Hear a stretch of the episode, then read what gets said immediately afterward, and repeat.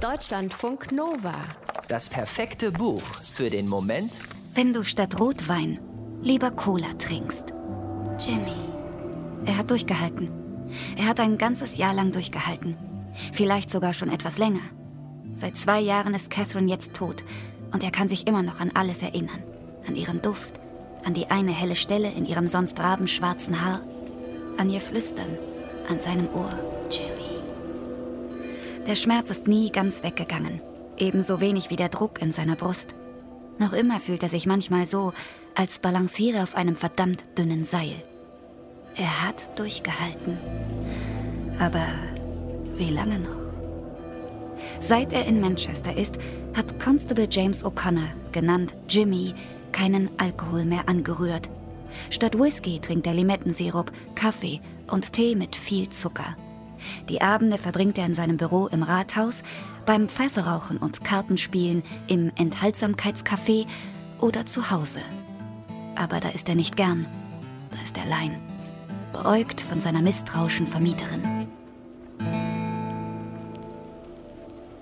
Hier in England weiß keiner, wer er wirklich ist.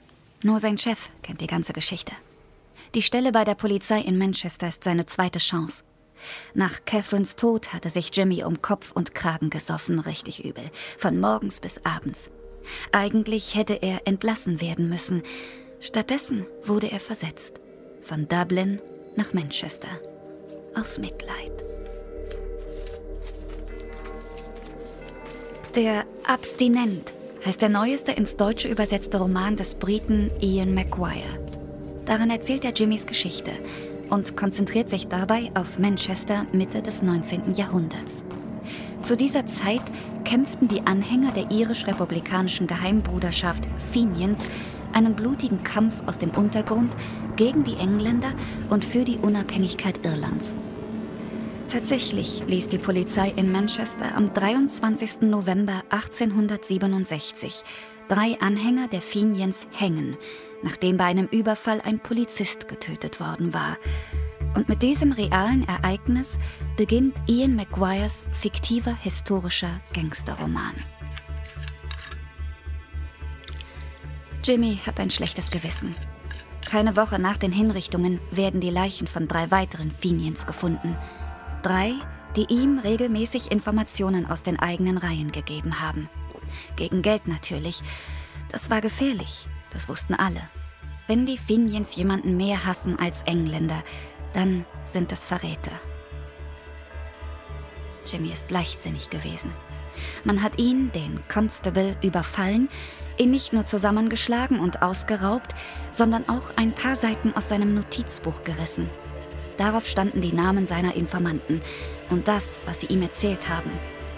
Aber als er das bemerkt, ist es zu spät. Die Fenians hatten die drei Jungs längst verschleppt und getötet. Und dann passiert etwas Komisches. Plötzlich steht Jimmys Neffe Michael vor der Tür, der Sohn seiner Schwägerin. Er hat dieselben grünen Augen wie Jimmys verstorbene Frau Catherine. Das bringt Jimmy aus der Fassung. Er sei Banker, hätte ein bisschen Stress mit einer Frau zu Hause in Amerika gehabt und wolle sein Glück in England probieren, erzählt der junge Mann fröhlich. Acht Tage habe die Überfahrt gedauert, von New York nach Liverpool. Jimmy wird hellhörig, als sein Neffe einen Soldaten mit dunklem Blick und zwei tiefen Narben im Gesicht erwähnt.